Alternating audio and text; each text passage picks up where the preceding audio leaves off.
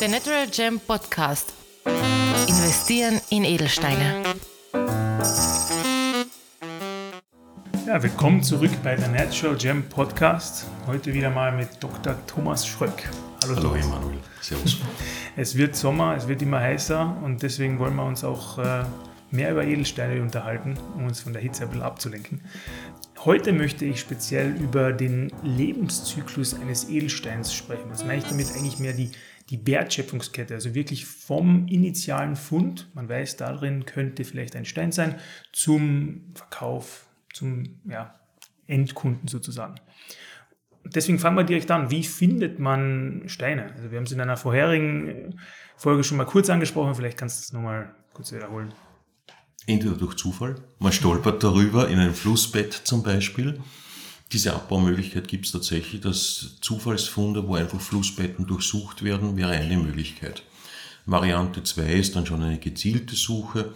Ich mache zum Beispiel eine, eine Bohrung auf 5 bis 15 Meter mit einer hohlen Stange wo ich mir anschaue, was, welches Material finde ich in der hohlen Stange. Das mache ich vor allem bei sekundären Lagerstätten, das heißt, das ursprüngliche Gebirge nicht mehr existiert.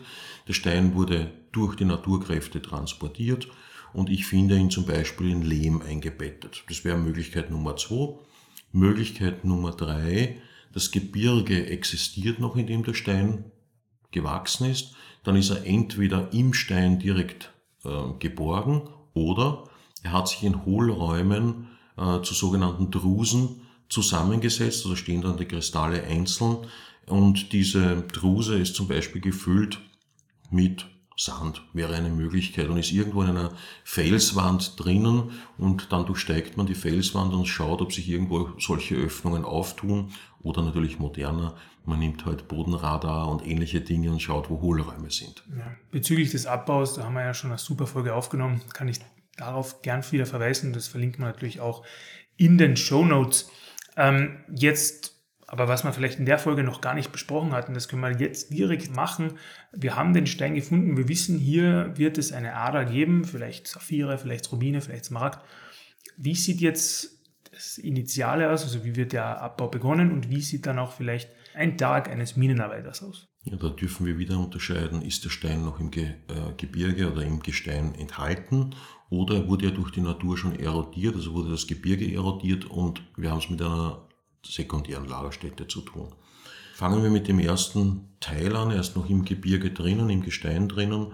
Ja, dann wird man wahrscheinlich entweder Gänge ins Gestein treiben und schauen, wo man auf Edelstein trifft. Das wäre die eine Möglichkeit. Oder die weniger schöne, man macht einen Tagebau daraus und tut einfach den Berg abgraben. So, das wäre die äh, Möglichkeit, das Gebirge ist noch vorhanden. Wir haben es eh schon gesagt, wo habe ich das? Ne, das habe ich vor allem in Pakistan zum Beispiel, weil dort steht der Himalaya noch immer intakt. Das habe ich teilweise in Afghanistan. Momentan sind diese Steine aber vom Handel ausgenommen wegen äh, der politischen Umstände, die dort äh, herrschen. Das habe ich teilweise in Kolumbien und in Brasilien mit den Anden.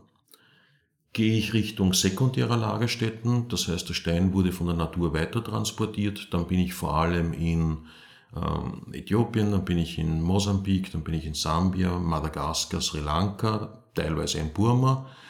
Äh, dann werde ich äh, schauen, dass ich aus einer lehmführenden Schicht, aus einer lehmquarzführenden Schicht, die Edelsteine extrahieren kann. So wie sieht jetzt ein äh, Tag eines Minenarbeiters aus? Na, ich würde sagen, mit viel harter Arbeit. Und das ist tatsächlich reine Männerarbeit, weil es körperlich anstrengt. Ist der Stein noch im Gestein enthalten, muss ich Gestein brechen, muss ich das Gestein heraustransportieren. Da ist heute im Edelsteinbergbau unglaublich viel Handarbeit noch dabei. Ist der Stein jetzt mit Lehm vermischt, mit Quarz vermischt, dann ist diese Mischung zumeist feucht. Wir alle wissen, Lehm, der feucht ist, ist schwer. Das heißt, hier wird meistens abgefüllt in Säcken und dann später äh, ausgewertet. Das heißt, der Minenarbeiter wird typischerweise relativ früh aufstehen, ähm, 6 bis 7 Uhr würde ich jetzt mal sagen, nach lokaler Zeit, wird ein relativ herzhaftes Frühstück zu sich nehmen und wird dann bedingt, äh, dass die Sonne ja früh da ist, meistens um neun, will ich jetzt einmal sagen, zwischen acht und neun beginnen zu arbeiten. Üblich ist immer in all diesen Ländern eine Mittagspause, die üblicherweise eine Stunde dauert. Es ist auch üblich, dass die Minenarbeiter das Frühstück und die äh, Mittagspause, das Mittagessen gestellt werden. Man darf ja eins nicht vergessen, diese Minen, ob jetzt Sri Lanka oder Pakistan, sind ja nicht unbedingt in der Nähe des Dorfes, wo dieser Mensch lebt. Das heißt, für den Bergbau während der Woche ziehen die Männer sozusagen in die Mine und die Familien, also die Frauen und die Kinder, bleiben in den Dörfern zurück und am Wochenende geht man dann zurück ins eigene Dorf. So, das heißt, in der, in der Männerrunde wird dann Mittag gegessen und die Nachmittagsarbeit ist relativ kurz. Also wenn du sagst, du hast Mittagspause bis 1 oder 13 Uhr, dann ist diese Nachmittagsarbeit meistens um 16 Uhr vorbei. Warum? Nun, aufgrund der Geografie aller dieser Länder, die wir jetzt gerade besprochen haben, sind wir hier in einer stark subtropischen und tropischen Zone. Das bedeutet, die Sonne sinkt sehr schnell. Und wenn sie sinkt, wird es sehr rasch dunkel. Und Edelsteine leben von Licht. Und damit meine ich aber nicht nur getragener Edelstein, der funkeln soll, sondern ich erkenne in einer halbdunklen Umgebung Edelstein, zum Beispiel Saphir, zwischen den anderen Quarzen nicht mehr. Und das heißt, all diese Minen arbeiten meistens ohne künstliches Licht und sagen einfach so um 16 Uhr, wenn die Sonne weg ist, oder sie ist noch nicht weg, aber wenn das Dämmerlicht beginnt, äh, stoppt man die Arbeit. Diese Arbeiter sitzen dann meistens, ich habe mir das in vielen Minen schon angeschaut, an Minenbaugebieten sitzen dann ab 16 Uhr zusammen, da wird auch gesungen, da wird miteinander musiziert. Meistens 17, 18 Uhr gibt es ein relativ kräftiges Abendessen, weil die Arbeit war ja auch wieder relativ schwer und die Nachtruhe beginnt relativ früh. Erstens einmal, es ist stockdunkel. Zweitens, rund um diese Minen äh, ist nicht sehr viel los. Das heißt, es sind meistens Remote Areas, die halt irgendwo da draußen liegen am Land. Und meistens gehen die Menschen dann um neun, zehn schlafen. Wobei die Schlafgelegenheiten sich man uns auch ein bisschen anders vorstellen muss als bei uns.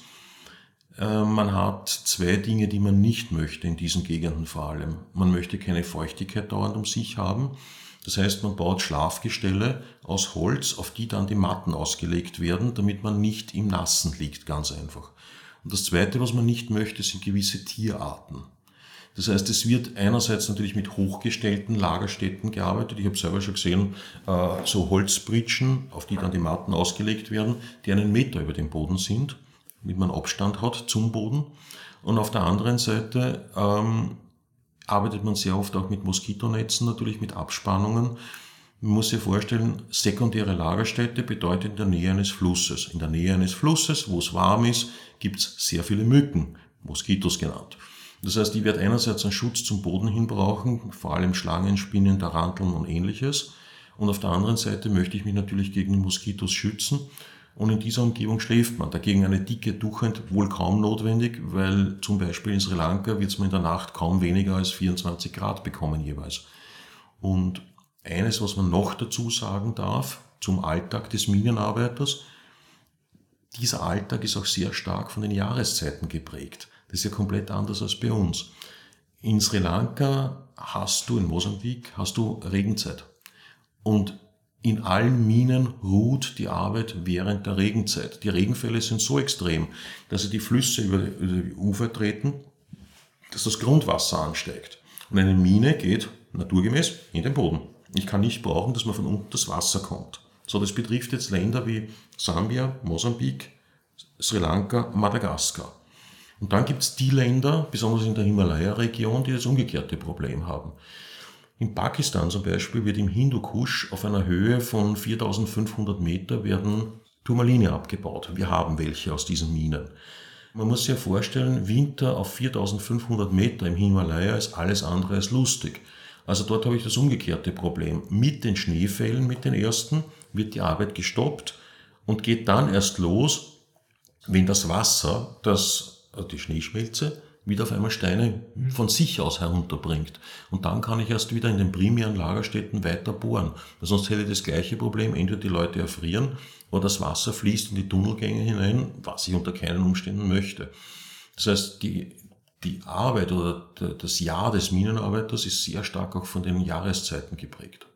Das trägt natürlich auch zu der verminderten, zum verminderten Angebot bei. Also dadurch, dass man nicht immer abbauen kann, dass man eigentlich nur zu einer relativ kurzen Zeit am Tag abbauen kann, hat man natürlich auch viel weniger Ertrag. Am Tag plus auch während des Jahres sehr viel Stillstandszeit. Mhm. Es gibt ja daneben noch die Feiertage, natürlich die religiösen auf deiner Seite nach den einzelnen Religionen. Dann hast du auch Ferienzeiten der Kinder, wo dann der Vater auch einmal zu Hause sein möchte. Und dann habe ich eben die tatsächlichen Jahreszeiten mit Monsun und so weiter, die hier beitragen. Und alles das zusammen, richtig, gibt ein vermindertes Angebot. Bevor wir jetzt kurz äh, im Lebenszyklus oder in der Wertschöpfungskette weitergehen, äh, vielleicht nochmal ganz kurz die, die Exkursfrage, weil du gesagt hast, ihr wart schon öfters dort. Äh, vielleicht kannst du uns kurz erzählen von deinen Vorort-Erfahrungen äh, dieser Minen. Also hast du auch vielleicht bei den Minen geschlafen? Wie, wie war das? Äh, also ich war schon ziemlich oft in diesen Gebieten, meistens geprägt dadurch, dass man möglichst Kleidung anzieht, die viel aushält je nach, eigener, nach eigenem Wollen wirklich alles zu und lang, wegen eben Moskitos und so weiter, oder wenn man eher dazu neigt, dass man dauernd heiß ist, schon kurze Hose, aber dann eher Bergschuh dazu, damit man nicht mit gewissen Tieren zu engen Kontakt bekommt. Es ist meistens ein Fußmarsch, es sind Feuchtgebiete, das heißt, ich habe dann das Auto irgendwo, lässt man stehen und geht halt dann zu den Minen hin sehr oft durch Gras und durch Gebüsch, das relativ stichig ist und relativ schneidend ist. Plus rund um die Minen ist es meistens sehr gatschig. Also sprich, das Wasser, das kommt ja aus den Minen raus, wird herausgepumpt, muss ja irgendwo hinfließen. Dann gibt es möglicherweise einen Fluss noch in der Nähe, macht aber unglaublich viel Spaß auf der anderen Seite.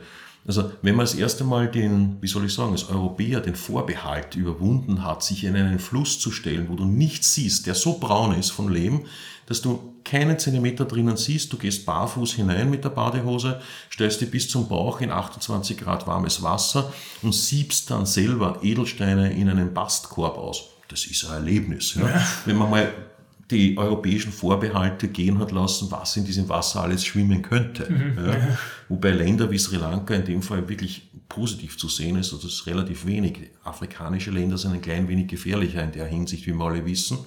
Also ist absolut ein Erlebnis, ja. Ja, kann man vorstellen. Da müssen wir wahrscheinlich auch nochmal eine eigene Folge machen. so Reiseanekdoten und Reiseerfahrungen. Aber jetzt gern weiter Lebenszyklus des Edelsteines. Wir haben ja jetzt dann in den Säcken beziehungsweise schon im Wasser noch einmal die Edelsteine und auch die, ja, wie soll man sagen, die Beiprodukte rausgefiltert. Wie geht es jetzt weiter mit den, mit den Steinen? Nun, die Steine werden einmal aufbewahrt in einem Safe als Rohsteine dann wird der Besitzer der Steine, also meistens der Minenbesitzer, eine Vorbesichtigung machen. Das heißt, er wird einerseits ausselektieren nach hochwertigen Farben natürlich, er wird aussortieren nach großer Reinheit der Steine, er wird aussortieren nach Steinen, wo er denkt, dass sie sich mit einer Behandlung gut verkaufen lassen. Also er wird die Steine vorselektieren, die zum Beispiel eine Hitzebehandlung bekommen. Es gibt im, in Sri Lanka den Begriff des Geuda. Der Geuda ist ein meistens blau-grauer Saphir, der durch Brennen dann erst schön blau wird. Also er wird sich mal dafür entscheiden, was wird einmal in welche Behandlungsrichtung gehen. Wenn er aussortiert hat, wenn wir jetzt in unsere Richtung weitergehen, die Naturfarbe und die Steine, die schön sind und hochwertig sind, dann wird sich der Besitzer erste Gedanken einmal machen über Schliffformen. Ja, es gibt Steine, die sind so flach, zwar groß, aber flach, da geht nicht, hast du halt keinen Körper dahinter. Das ist wenig geeignet. Dann wird sich der Besitzer entweder mit dem Schleifer treffen oder ein Schleifer oder mehrere Schleifer arbeiten für ihn. Wenn das hochwertige Steine sind, diskutiert dann der Besitzer des Steins mit dem Schleifer mögliche Schliffformen des Steines. Ist das Ganze jetzt hoch sophisticated schon, also da sind wir dann schon in Jaipur oder in äh, Bangkok angelangt, werden möglicherweise Röntgenaufnahmen gemacht von dem Stein, werden Computersimulationsmodelle gefahren, der wird abgetastet mit einem Laser, äh, wird eine Computersimulation gefahren, welche Schliffform bringt das beste Mengen, Gewicht, Größen, Preisverhältnis heraus. Das wirst du bei einem Sri Lanka-Schleifer an der Küste nahe Colombo so nicht vorfinden. Es kommt darauf an, wo wir jetzt sind. Dafür sind diese Schleifer, die dann zum Beispiel in Sri Lanka sitzen, unglaubliche Künstler. Das heißt, die haben jahrelange Erfahrung, schauen sich den Stein an und sagen, wow, entlang dieser Achse so nicht und so schleife ich den und das wird rauskommen. Also die haben ganz, also eine Treffergenauigkeit, die ist unglaublich gut. Dann wird der Stein geschliffen. Das geschieht einmal so, dass der Stein gesägt wird. Das heißt, alles, was absolut unnötig ist, was zerrissen ist, was Farbzonen hat, die zu groß sind, wird einmal weggeschnitten, ganz einfach mit einer Trennscheibe. Diese Trennscheibe ist bei Korund, also bei Rubin und Saphir, mit Diamantstaub bestäubt. Bei Spinell wäre es dann schon Korundstaub oder Diamantstaub und so weiter. Anschließend wird ein Vorschliff gemacht, das heißt, der Stein wird für einen Ovalschliff schon in die richtige Form gebracht. Da sind aber noch keine Facetten drauf. Und dieser Stein ist auch relativ von außen undurchsichtig, weil die Oberfläche noch nicht poliert ist.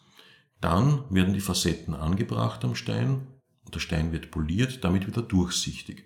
Wenn das alles geschehen ist, haben wir es zu tun mit einem geschliffenen Stein. So, jetzt kommt es dann darauf an, in welchem Land ich mich befinde und wie hochwertig der Stein ist. Wenn ich mich zum Beispiel in Sri Lanka oder in Indien befinden würde, dann muss der Stein jetzt von einem der Regierung nahestehenden Institut zertifiziert werden. Man möchte damit Schindluder im Export hintanhalten. Das so ein Institut wäre zum Beispiel das CGL Sealand Gem Lab in Sri Lanka oder das Gemological Institute of India in zum Beispiel Mumbai oder Jaipur. Gut, jetzt habe ich dann eine erste Vorzertifizierung, habe ich einen ganz hochwertigen Stein, kann es auch sein, dass der direkt von Burma nach Basel geht zur Schweizer Stiftung Edelsteinforschung SSEF, dort zertifiziert wird und wieder zurückgeht nach Burma. Auch das ist möglich. Auf jeden Fall habe ich entweder einen Stein mit Zertifikat schon oder einen Stein, der noch nicht zertifiziert wurde dann wird dieser Stein verkauft. Da gibt es jetzt mehrere Möglichkeiten. Entweder ein Großhändler bringt ihn mit auf eine Messe wie die Shem Genève in Genf, das ist eine reine Großhandelsmesse, oder Hongkong ist eine wichtige andere, oder der Minenbesitzer, so handhaben wir das, verkauft direkt an uns. Also wir haben mit einem Minenbetreiber, der besitzt 40 Minen in Sri Lanka, eine fast Abo-Vereinbarung. Alles, was schön ist, kaufen wir jede Woche auf. Das heißt, in dem Fall würde der Stein gefunden werden, geschliffen werden in Sri Lanka, zertifiziert werden in Sri Lanka und dann zu uns kommen, wo er dann, kommen wir gleich drauf, wieder zertifiziert wird. So, auf irgendeiner dieser Weisen kommt dieser Stein jetzt nach zum Beispiel Europa. Wenn der Stein jetzt einer unserer üblichen Steine ist, auch wenn er zum Beispiel vom Ceylon Gem Lab schon ein Zertifikat hat, geben wir den Stein wieder zum Zertifizieren zum Gemologischen Labor Austria, GLA, in Wien in der Herrengasse, wo die Chefin eine gerichtlich beeidete Sachverständige ist, um den Stein noch einmal prüfen zu lassen. Ist der Stein jetzt ein teurer, bei uns ist es ab 30.000 Euro wert, äh, und selbst wenn er schon ein Schweizer Zertifikat hat, geht er nochmal in die Schweiz, wird von einem anderen Labor gegengeprüft. Außerdem prüfen wir beim ersten Labor, ob das Gutachten tatsächlich auch von diesem Labor ausgestaltet oder ausgestellt wurde. So, das wieder gemacht, kommt der Stein wieder hierher. Und dann geben wir ihn aber auf jeden Fall wieder zum Gemologischen Labor Austria, lassen noch einmal die Echtheit überprüfen und lassen ein Wertgutachten auf Wiederbeschaffungswert durchschnittlicher Juwelierswert erstellen. Und damit haben wir dann unsere Zertifizierungen fertig. Unsere Mitarbeiter bereiten dann den Stein in schönen Plastikschächtelchen auf. Die Zertifikate werden abgelegt, die Zertifikate werden gescannt, damit unsere Mitarbeiter über die Laptops jederzeit alle Zertifikate beim Kunden mithaben. Und dann kommt der Stein einmal bei uns in den Tresor, Zertifikat kommt in den Zertifikatsraum und wird dann dem Kunden angeboten. Das wäre so die Wertschöpfungskette und von uns geht er dann entweder in den Dachraum Österreich, Schweiz, Liechtenstein, Deutschland. Ich bin nächste Woche bei einer Kundin in Südafrika oder er geht nach China oder er geht nach Singapur, je nachdem, wohin seine Reise dann zum endgültigen Besitzer hinführt. Und egal, wo wir da ja auch sind, egal, wo der endgültige Besitzer ist, der hat auch immer die Möglichkeit, das äh, rezertifizieren oder re-evaluieren zu lassen. Das hat dann komplette Transparenz auch über die Wertsteigerung. Ja klar, herzlich gerne. Das heißt, der Kunde kann einerseits ähm, schauen, ob die Zertifikate echt sind, ob sie richtig ausgestellt wurden. Er kann aber auch zu einem anderen Institut gehen, rezertifizieren, um zu sehen, dass der Stein wirklich echt ist. Ja. Genau. Wir sind jetzt zwar schon fast am Ende der, der Folge, aber wir wollten nochmal einhaken und zwar bezüglich der Schleifer. Ähm, weil ich fand das eigentlich recht interessant, was du gesagt hast, dass die Schleifer in, oder Schleiferinnen, wer auch immer, in Sri Lanka rein handwerklich so, äh, also eigentlich wirklich meisterhaft sind, obwohl sie auch das Equipment nicht haben. Würdest du jetzt sagen, dass Sri Lanka-Schleifer, ist das Nonplusultra sind am Markt oder ist das eher nicht so über Daumen mal Pi zu sagen? Na, Daumen mal Pi ist das so für mich nicht zu sagen. Es gibt in Sri Lanka bessere und es gibt schlechtere. Wenn du Nonplusultra beim Schliff haben möchtest, dann würde ich noch immer deutsche Schliffe als ausgezeichnet mhm. bezeichnen. Nur sind halt die Lohnkosten in Deutschland weitaus höher als zum Beispiel in Thailand, Nummer eins. Zweitens, wir haben nicht mehr genügend qualifizierte Schleifer in Deutschland oder Österreich. Also in Österreich ist mir nur mehr einer bekannt, der wirklich extrem gut ist. Mit dem haben wir auch eine Zusammenarbeit natürlich. In Deutschland sind mir einige bekannt. Das heißt, die Menge der Schleifer in Indien, in Jaipur oder in Bangkok oder auch in Sri Lanka ist bei weitem größer. Die Präzision wäre in Europa höher, weil wir einfach von den, wir gehen es wissenschaftlich an. Also da werden die Facetten wirklich nach, nach Kanten, nach Winkeln berechnet. Und in Sri Lanka wird es zu einem guten Teil noch immer nach Augenmaß gemacht. Das ist nicht schlecht, das ist was Gutes. Die Leute schleifen ja schließlich seit 4000 Jahren Steine aber es ist halt ein anderer Approach. Eine Frage trotzdem noch, das müssen wir, können wir auch wegschneiden. Aber ähm, ungeschliffene Steine für The Natural Gem haben wir eigentlich so nicht im Sortiment, beziehungsweise bieten wir jetzt eigentlich nicht an kaufst du das auch vielleicht privat, ungeschliffene Steine, und lässt es dann vielleicht auch in Deutschland schleifen oder ist das etwas? Nein, das mache ich nicht. Ja. Also ungeschliffene Steine kaufe ich nur dann, wenn ich Mineralien kaufe, das heißt schöne Stufen, Kristallformen, dann sehr gerne und die haben wir ja auch im Programm bei Natural Gem. Mir ist das Risiko, ungeschliffene Steine zu kaufen und schleifen zu lassen, zu hoch. Ich möchte kurz sagen, warum. Vom ungeschliffenen Stein zum geschliffenen Stein verliert der Edelstein rund 60 bis 80 Prozent seines Gewichtes. Bei einem hochwertigen Stein ist die Differenz, ob es 60 Prozent oder 80 Prozent sind, riesig. Da wäre schon mal ein gewissen Sicherheitsfaktor drinnen. Nummer zwei, Edelsteine, trotz aller Aufnahmen, die ich von ihnen machen kann und aller Untersuchung, können mehr Risse, Wolken, Farbzonen, Einschlüsse haben, als ich es vorher erwartet habe. Das kann den Wert des Edelsteins gewaltig herabsetzen vom ungeschliffenen zum geschliffenen Stein. Und drittens und letztens, ein Edelstein wird beim Schleifen sehr warm. Es kann sein, wenn er zu schnell abgekühlt wird durch den Schleifer, dass der Stein platzt, springt, Teile verloren gehen und das ist ein Risiko, das ich ebenfalls nicht nehme. Also auch wir von der Natural Gem kaufen unsere Edelsteine geschliffen ein.